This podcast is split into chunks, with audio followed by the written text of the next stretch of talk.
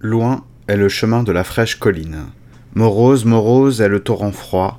Pépiant, pépiant chante l'oiseau. Silencieuse, silencieuse, nulle voix d'homme.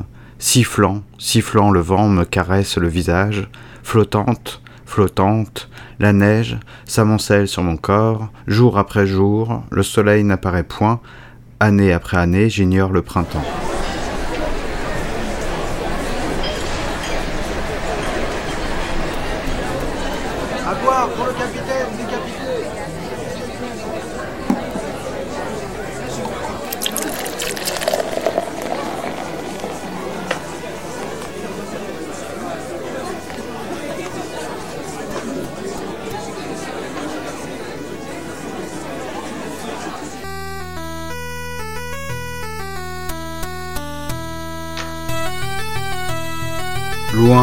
Chemin de la fraîche colline, Khanshan. La route montant et descendante, une et même, écrivait Héraclite, penseur antique. Mais à quoi songeait-il? Celui dit l'obscur. Que voyait-il devant son humble logis? Pieds nus, peut-être, sans doute, pas en basket, les yeux dans le vide, le regard vague, la vue trouble, rêveur? Son humble logis à Héraclite, c'est-à-dire la montagne, montagne dans laquelle aujourd'hui nous pourrions aller, tels les taoïstes à leurs grands personnages rendre visite. Rendre visite en grimpant dans la montagne, en marchant sur des sentiers probables vers une cabane probable, un endroit en tout cas, loin de la société, loin des hommes et de leurs injustices. Que voit Héraclite devant sa maison?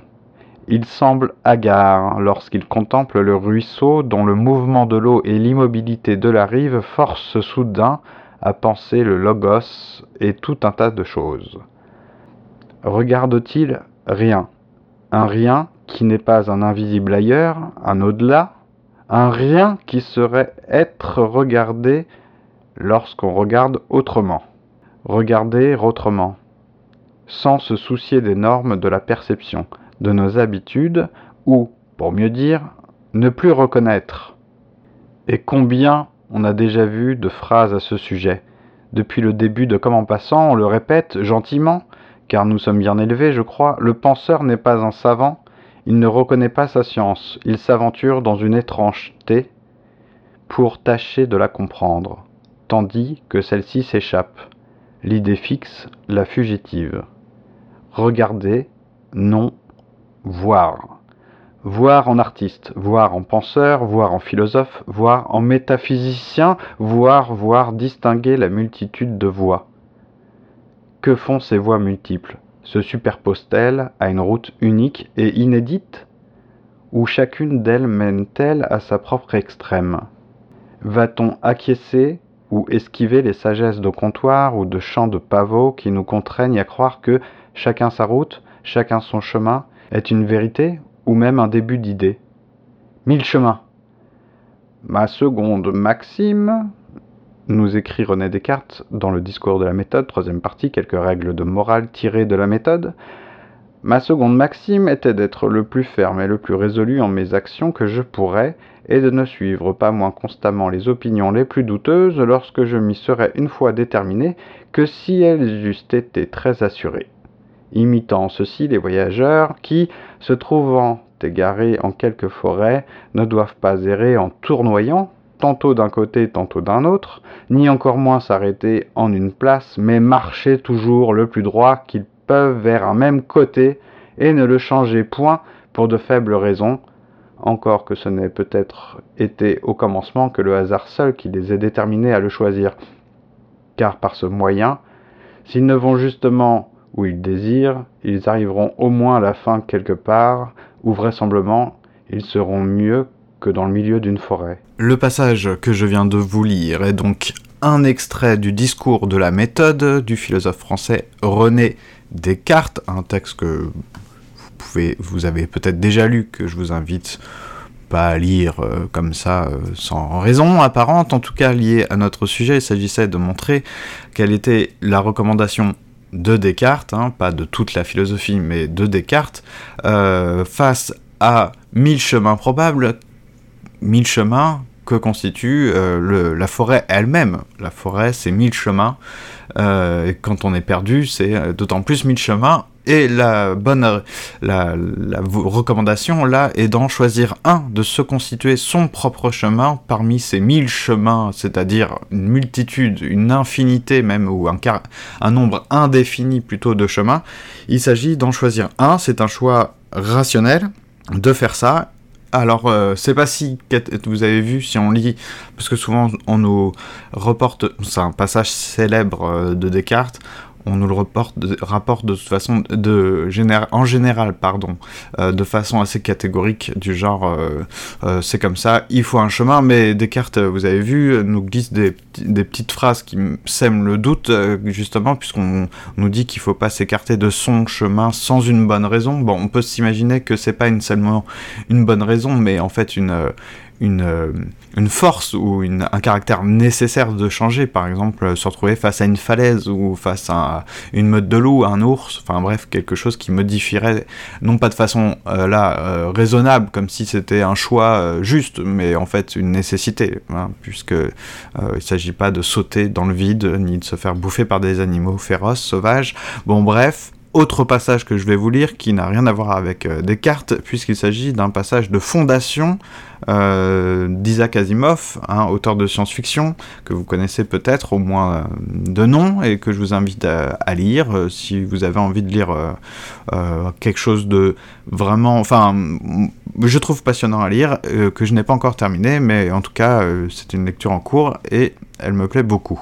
Donc je vais vous lire un passage qui se situe dans les 100 premières pages de Fondation, puis j'en dis quelque chose après. Je ne crois pas. Hardin se leva d'un bond et repoussa son siège. Il darda un regard froid et déterminé sur l'assistance. Quoi qu'il en soit, un point est sûr, c'est que toute cette situation a quelque chose de déplaisant. Il y a là des éléments qui nous dépassent, que nous n'avons pas su envisager. Posez-vous donc cette question, comment se fait-il que la population originelle de la Fondation n'ait pas compté un seul grand psychologue, à l'exception de Bor Alurin, lequel a pris grand soin de n'enseigner à ses élèves que des rudiments de la psychologie? Il y eut un bref silence que Farah rompit en demandant. Bon, eh bien, euh, pourquoi? Peut-être parce qu'un psychologue aurait pu comprendre ce que tout cela signifiait, trop tôt au gré de Harry Seldon.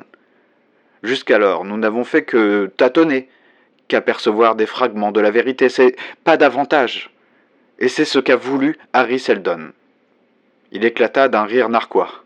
Sur ce, messieurs, je vous souhaite une bonne journée et très digne, il quitta la salle. Alors comment je vais relier maintenant euh, ma lecture de Fondation d'Asimov, d'Isaac Asimov, je le répète, hein, c'est un, écrivain euh, de science-fiction du XXe siècle, puisqu'il est mort en 1992, euh, d'origine russe, mais qui a vécu et écrit aux États-Unis, en anglais, en américain comme on dit. Bon, pour la petite histoire, moi j'ai acquis le, texte en format, euh, enfin en folio SF, donc voilà. Pour la petite histoire, je, me permets aussi, puisque j'ai cité euh, le texte en français, non pas en anglais, je vais dire que ça a été traduit par Jean Rosenthal et Pierre Billon, ainsi qu'harmonisé, complété, je sais pas ce que ça veut dire exactement, par Philippe Gindre. Donc, euh, qu'est-ce que, de quoi ça parle un petit peu Fondation? En tout cas par rapport au, passage que, et à ma propre lecture, puisque j'ai pas terminé, encore une fois, il y a une discipline dans, euh, dans Fondation qui s'appelle la psychohistoire, qui a été inventée par un, personnage, un professeur, qui s'appelle Harry Seldon, et qui prédit que euh, l'Empire galactique, bon, je, je vais pas vous, on fait pas un podcast sur Asimov, mais vous imaginez, en entendant certaines choses en tout cas, que euh, je pense que Fondation Asimov dans son ensemble aussi, hein, parce qu'il y a les robots, etc. Bon, ça a largement influencé, inspiré. Euh, je pense que ça a plutôt inspiré même des pas mal de plagiat de ce que j'ai pu voir des fois en films de, de dits de science-fiction qui ne sont pas forcément de la science-fiction, mais en tout cas, euh, c'est une œuvre considérable et culte, euh, fondation surtout, je pense, même par rapport aux robots. Je sais pas. Bon, je me tais, j'avoue que je ne sais pas par rapport à ça, mais en tout cas, bon, même si vous ouvrez Star Wars ou vous lisez Star Wars, parce qu'on peut lire du Star Wars, hein, il y a des romans, mais il y a après, c'est une question d'ambiance, et puis voilà, il y a du côté fantasy dans Star Wars qui a pas, pour l'instant, en tout cas, dans l'Empire dans, dans Galactique, j'allais dire, dans Fondation. Mais bon, voilà, les liens sont faciles à faire, en tout cas, on, sait qui a pompé sur qui. Euh, c'est pas forcément du vol, euh, du plagiat, hein. des fois c'est de l'inspiration. Bon, c'est une œuvre conséquente. Bref, euh, Harry Seldon a inventé la psychohistoire dans cet univers qui se passe euh, dans un futur vraiment très éloigné de celui de, fin de, notre époque, euh, mais c'est rattaché à l'humanité. Ce sont des êtres humains, bref, c'est pas tellement important pour l'instant, euh, si ce n'est que ça reste de la science-fiction et pas de la fantasy justement. Harry Seldon, grand scientifique, invente la psychohistoire. Grâce à elle, il prédit l'effondrement donc de l'Empire galactique. Qu'est-ce que c'est que la, la psychohistoire? Sans entrer dans les détails, c'est une sorte de science statistique qui, euh, euh, comment dire, qui est lié aussi à l'évolution de la psychologie. Donc, il ne s'agit pas de faire l'histoire du passé, mais de faire justement de, prédire en fait l'avenir au sens collectif, hein, sociétal. On, prédit l'évolution de grandes masses. Voilà, il y, y a pas mal de passages où Harry Seldon explique que c'est beaucoup plus compliqué d'appliquer la psychohistoire à des individus, à savoir ce qu'ils vont faire, et puis euh, on peut pas prendre en compte plein de variables, enfin voilà. Mais quand il prédit l'avenir, il le prédit pas à 10 ans près. Hein. Enfin, il prévoit ce qui peut se passer de manière assez proche, mais là, ce qu'il prévoit, c'est à l'échelle de, de, centaines de milliers d'années. Donc, costaud, comme on peut, on peut dire. Et là, donc, il s'agit euh, de. Euh, Bon, je vais pas vous révéler les, éléments de l'intrigue, mais je vais être obligé de spoiler, comme on dit aujourd'hui, euh, c'est-à-dire de révéler quelques éléments de l'intrigue. Donc, euh, si vous n'avez jamais lu Fondation, que vous voulez... Il n'y a pas de... Autant il y a des films qui, pompent largement dedans, il n'y a pas de film, pour l'instant en tout cas, qui s'appelle Fondation. Vu ce qu'on a fait avec les robots, je préfère à la limite qu'il n'y ait pas de film euh, qui s'appelle Fondation. Bref, les, êtres humains, euh, bien après la, mort de ce scientifique, hein, Harry Seldon, euh, certains êtres humains, en tout cas, euh, bon, attachés à ce qu'on appelle la fondation, on s'en fout là dans le cadre de mon épisode. simplement, certains êtres humains savent que Harry Seldon avait un objectif. Il y a une, il sorte d'horizon très lointain, hein, puisque ça dépasse largement l'échelle d'une vie d'homme. Il y a une, il y a pas de route toute tracée vers cet objectif, mais enfin, il y a, une, il y a un objectif, il y a un plan et euh, un avenir. Et en, gros, il y a deux choses qui se, qui se chevauchent, c'est-à-dire une espèce de catastrophe. Dans ce que j'en sais, hein, en tout cas, il y a une catastrophe à venir, enfin qui est déjà en cours, et une période sombre euh, qui s'étalerait sur 300 000 ans, euh, où l'humanité, euh, au sens galactique, hein, des, millions, des millions de systèmes habités, plongerait dans la barbarie, donc la religion à la place de la science, etc. Voilà, lecture typique de SF, hein, de, l'univers. donc, pour, pour bon, cette chose-là est plus ou moins inéluctable, mais elle est modifiable, c'est-à-dire que au lieu, euh, il y a un empire galactique. Euh, bon, je sais pas comment vous le décrire parce qu'on en sait, j'en sais pas beaucoup, euh, on n'en sait pas beaucoup au début, mais ça pourrait ressembler, vous pouvez vous imaginer à l'Empire façon Grande République dans Star Wars. voilà, c'est pas l'Empire façon Dark Vador et compagnie. Hein. On est, encore une fois, on n'est pas dans la fantasy, on est dans on est, dans de la science-fiction, pas, pas des choses pour enfants, pour amuser. Voilà, il y a une vraie lecture, euh, je pense, dedans, dans, Fondation.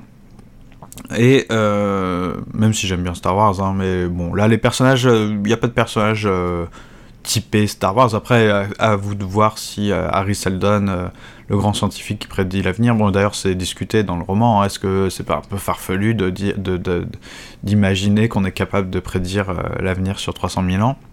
Et comme je n'ai pas du tout fini la fondation, je peux pas vous en dire plus sur cet aspect des choses. Bref, j'arrête de baratiner.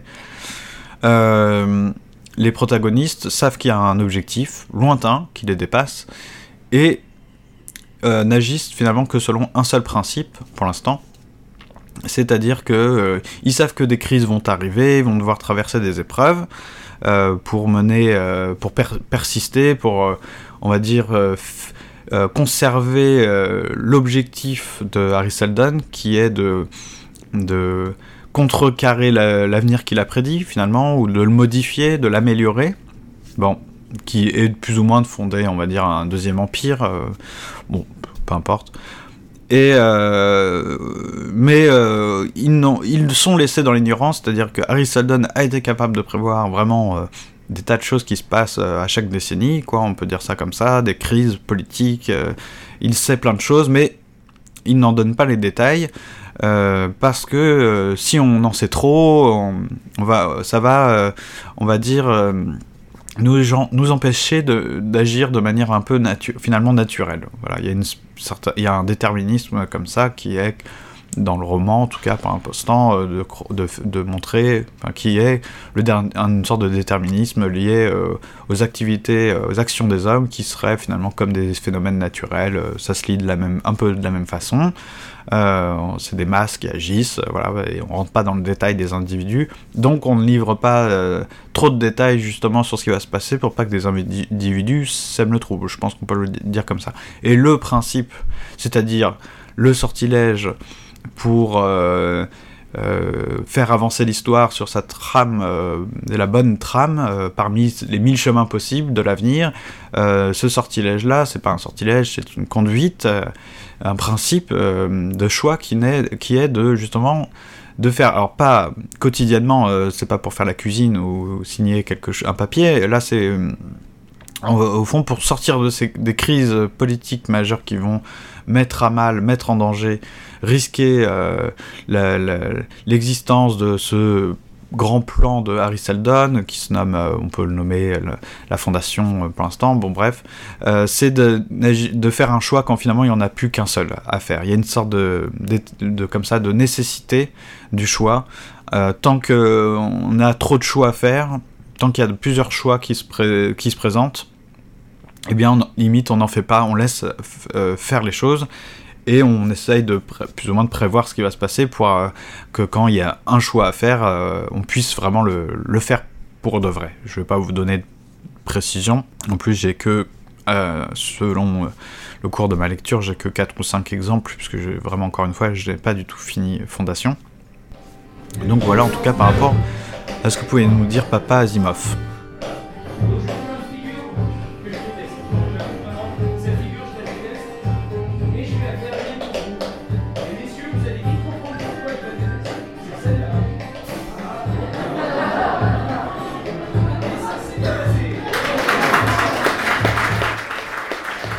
Vous avez euh, su euh, écouter tout, ce bazar de l'épisode 35, hein, mi-chemin, euh, vous avez vu que, je pense, il y avait deux sujets dans le même sujet. à la fois que ce soit, bon, même si les citations sont et les auteurs sont fort différents, mais que ce soit l'histoire du, du, voyageur égaré dans la forêt de Descartes ou dans ce que j'ai dit de Fondation d'Asimov, euh, du passage qu'on a lu, et de cette histoire de la psychohistoire et des trames, euh, voilà. Euh, il y a d'un côté donc cette vision des mille chemins et du sortilège qui conduit, qui est en fait une vision plutôt temporelle, c'est-à-dire de, de liée au choix et qui va impacter euh, notre avenir. Euh, donc les mille chemins, ça représente plutôt euh, la multitude, le, le, nombre indéfini de possibilités, de possibles même, de d'avenirs différents. Et le sortilège, là, c'est plutôt une une, un principe d'action, euh, un guide pour ses choix, euh, pour euh, se conduire de manière raisonnable, le plus rationnel possible. D'ailleurs, que ce soit dans Asimov ou dans Descartes, il s'agit, bon, encore une fois, j'espère que ça vous choque pas que je rapproche, que je rapproche comme ça deux auteurs qui, qui n'ont rien à voir, mais N'empêche que là, il est question du même, à peu près, euh, à grande échelle, quand on dézoome. Euh, il s'agit de, ça. Après, bien sûr, euh, si vous voulez parler philosophiquement de Descartes, euh, c'est autre chose que de parler de Asimov, mais par rapport à mon sujet, en tout cas, encore une fois, c'était de ça dont il était question. Donc cette lecture des mille chemins et du sortilège, c'est-à-dire en fait du, du caractère rationnel de ses choix pour, on va dire, non pas pour finalement, mais dans la situation où on est face à mille chemins, c'est-à-dire à une impossibilité de choisir quel, est le bon choix. Voilà, c'était ça un petit peu, c'est le premier aspect du sujet. Le deuxième sujet dans le même sujet, euh, qui est plus poétique, euh, c'est euh, finalement quel est je pense que c'est mon sujet ultime qui est le plus difficile pour moi, c'est quel est le sortilège, c'est-à-dire euh, quel est le procédé, quel est le travail, quelle est la méthode pour mener à ces mille chemins? C'est-à-dire, au lieu de voir justement euh, un, un, indéterminé, euh, mais par, par ignorance, de pouvoir accéder à cet indéterminé, mais de manière alors raisonnable ou euh, à la manière de l'artiste, en tout cas, euh, qui de, de, manière pensée, quoi. Penser ces mille chemins, y accéder. Euh, l'artiste, c'est pas un philosophe, il cherche pas cette conduite comme ça, la Descartes, d'avoir une bonne méthode, finalement une méthode tout simplement, mais euh, d'avoir, il a accès à ces mille chemins, voilà. Et ces mille chemins ne sont pas les mille chemins de l'avenir, là, c'est pas tellement l'avenir, c'est les mille chemins, euh, c'est-à-dire les, peut-être plutôt les mille aspects des choses, de la vie, du réel. On en a parlé plusieurs fois euh, dans Comment passant, bien sûr.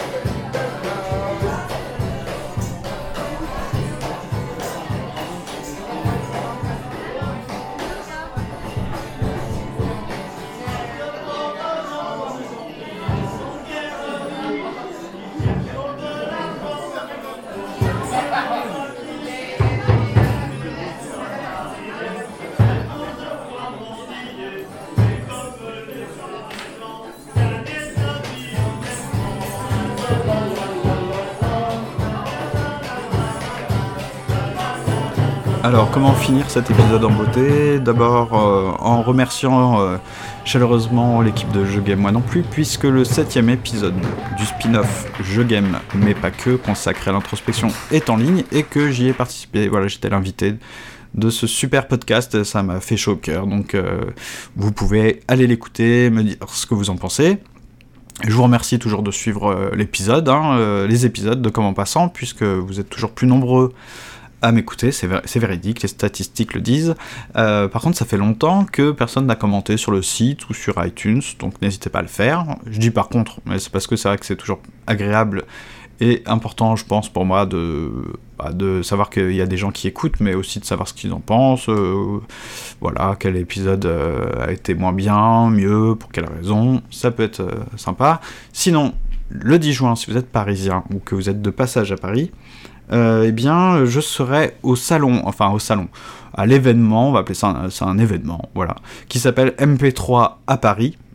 Et bah, vous pouvez aller sur leur site internet, hein, mp3-paris, ou, ou sur, les suivre sur euh, Twitter, sur Facebook. Euh, ce sera le deuxième événement de ce genre. C'est pas vraiment un salon, hein, c'est un, un, événement saga MP3 et podcast. Euh, donc ça aura lieu le samedi 10 juin. C'est gratuit, mais il faut s'inscrire. C'est-à-dire que les, ce sera pas dans Palais des Sports, vous voyez, ni à, à, Porte de Versailles. Ça sera certainement, je crois, l'année dernière, c'était à Jussieu dans des salles peut-être de cours, vous voyez. Donc c'est à bonne franquette, j'ai envie de dire. Euh, enfin, ça veut rien dire en fait, mais c'est confidentiel comme, événement, mais je pense que ça peut être bien sympa. Puis bon, comme c'est la première fois que je participe, en tout cas, si vous êtes de passage, n'hésitez pas à y aller, il suffit juste de s'inscrire. Euh, vous pouvez vous rendre sur le site en passant pour savoir, ou sur le site euh, du salon, donc de l'événement MP3 Paris. Il faut remplir un petit formulaire et dire, bah voilà, moi je viens le matin, moi je viens l'après-midi, voilà. C'est c'est que du bon. Ensuite, euh, je voulais finir par des petites lectures. En fait, c'est les livres que je vais lire ou relire euh, dans pas longtemps. Et ça me bon, c'est peut-être marrant de faire ça, je sais pas. Bon, fondation, bah voilà. Ah tiens, pourquoi? J'avais pas, j'avais pas pensé, mais comme je suis en train de lire fondation, je vais vous lire la première page, ok? Euh, Est-ce que c'est raisonnable de vous lire la première page? Non, c'est un peu costaud, mais pourquoi pas. Je vais vous lire, en fait, euh, un en fait, il y a des têtes de, pas de chapitres, mais des petites, euh, comme ça, de petites citations avant, avant de rentrer dans le récit qui sont des extraits de l'Encyclopédia Galactica, euh, parce que en fait, euh, ça fait partie de l'histoire. Il y a des encyclopédistes, bon, ça fait partie de l'histoire. Bon, moi je vous lis euh, le tout début, en fait, les premières lignes de Fondation d'Isaac Asimov. Harry Seldon. Deux points, trois petits points. Je vous donne parce que c'est censé être des extraits, voilà, reproduits. Né en l'an alors ça va être compliqué, j'ai des mal avec les chiffres. 11 988 de l'ère galactique. Mort en 1200-069. Harry Seldon est donc né en moins 79 de l'ère de la Fondation et est décédé en l'an 1 de cette même ère si l'on se réfère, comme on le fait d'ordinaire, au calendrier actuellement en vigueur. Né de parents issus de la petite bourgeoisie d'Hélicon, secteur d'Acturus, entre parenthèses, planète où son père, à en croire une légende d'authenticité douteuse, aurait été planteur de tabac dans une exploitation d'hydroponique. Il manifesta très tôt de remarquables aptitudes pour les mathématiques, d'innombrables anecdotes circulent à ce sujet. Elles sont parfois contradictoires, on dit ainsi qu'à l'âge de 2 ans, il a trois petits points. Voilà, pour Fondation. Ensuite, je, de passage au Salon du Livre, la dernière fois. Je remercie euh, d'ailleurs Kara pour les invitations. Euh, j'ai acheté un roman de Samuel Beckett qui s'appelle Mercier et Camille. Donc, euh, allez, on fait ça vite. Je ne vous présente pas les textes. Je ne l'ai pas encore lu. Première page. Le voyage de Mercier et Camier, je peux le raconter si je veux, car j'étais avec eux tout le temps. Ce fut un voyage matériellement assez facile, sans mer ni frontières à franchir, à travers des régions peu accidentées, quoique désertiques par endroits. Ils restèrent chez eux, Mercier et, Mercier et Camier, ils eurent cette chance inestimable, ils n'eurent pas à affronter, avec plus ou moins de bonheur, des mœurs étrangères, une langue, un code, un climat et une cuisine bizarre, dans un décor n'ayant que peu de rapport au point de vue de la ressemblance avec celui auquel l'âge tendre d'abord, ensuite l'âge mûr les avait endurcis. Le temps, quoique souvent inclément, mais il en avait l'habitude, ne sortit jamais des limites du tempéré, c'est-à-dire de ce que peut supporter, sans danger sinon sans désagrément, un homme, trois petits points. Voilà, c'est comme ça que je fais. Donc du coup, vous avez même euh, mes, erreurs de lecture. Bon, c'est pas grave. Ensuite, Wang Xiaopo, Le Monde Futur. Ça, c'est un cadeau. Merci Hue. Roman traduit du chinois par Mei Mercier. Tiens, Mercier. Donc quoi, des fois, Émile Chemin. Alors, je vais pas lire la préface de l'auteur. Première partie, mon oncle. Mon oncle. Alors, il y a un petit astérix. Le mot Juju a un sens moins étendu que son équivalent français. Il désigne le frère ou les frères de la mère. Voilà. Comme ça. On a même les notes. Mon oncle a vécu en ce monde à la fin du siècle dernier, le XXe siècle. Nous sommes tous d'accord sur une chose. En Chine, l'histoire se limite à 30 ans et nous ne pouvons pas savoir ce qui s'est passé il y a plus de 30 ans. Mon oncle a 30 ans de plus que moi, c'est pourquoi je ne connais pas grand-chose sur lui, ou plus exactement, je ne suis pas censé connaître grand-chose. Il a laissé derrière lui des piles de notes et de photos. À part cela, je me souviens encore de son physique. C'était un homme de grande taille, à la peau foncée. Il avait beaucoup de cheveux lorsqu'il était jeune, puis en vieillissant, il était devenu chauve. Quant à l'époque où il a vécu, voici le peu de choses que l'on sait.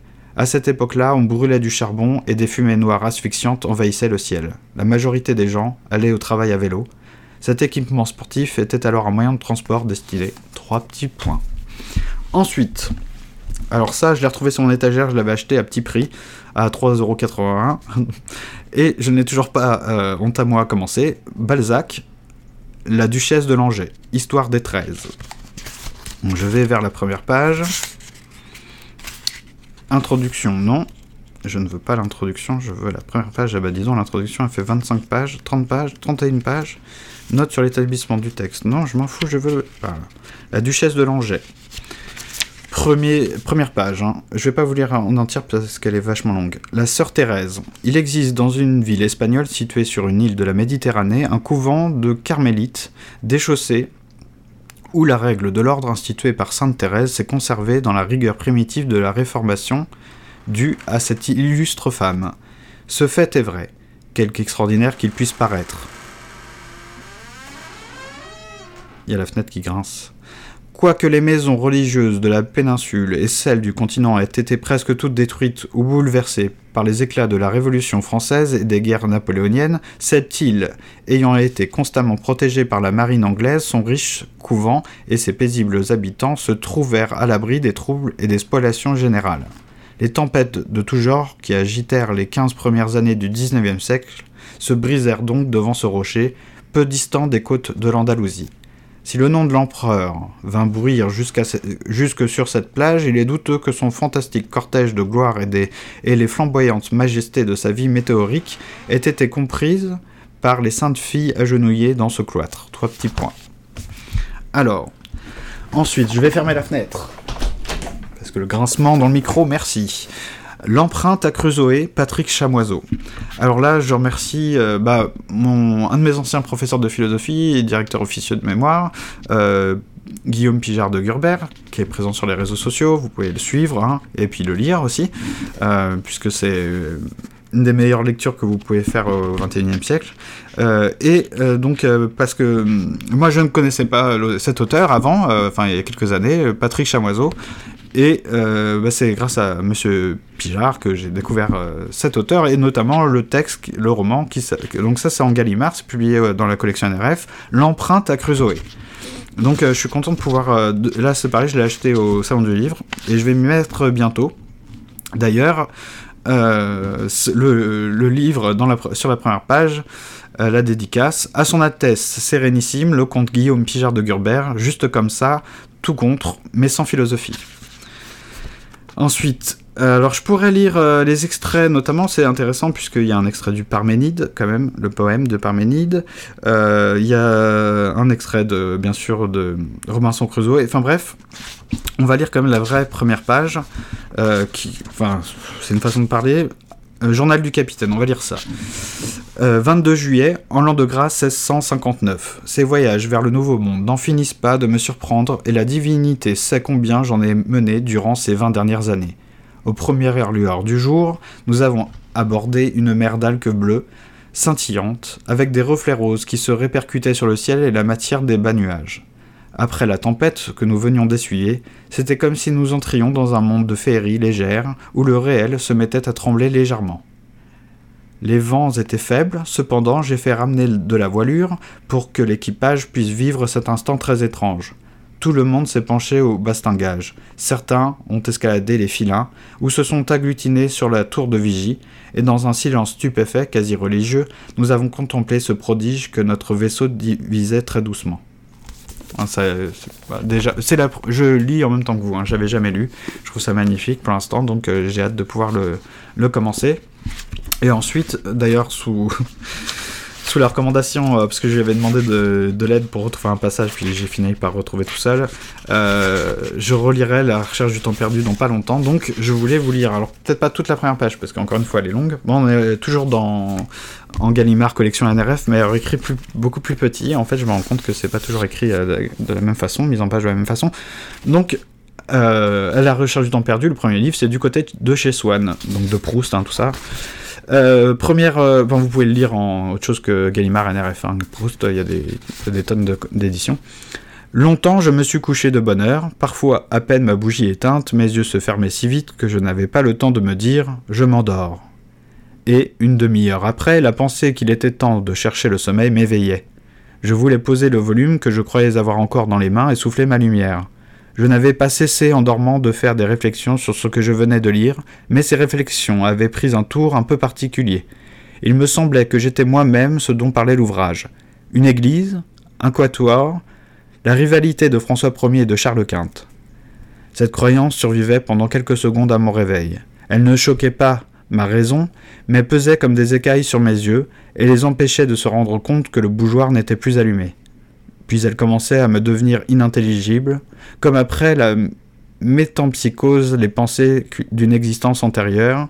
Le sujet du livre se détachait de moi. J'étais libre de m'y ah J'étais libre de m'y appliquer ou non.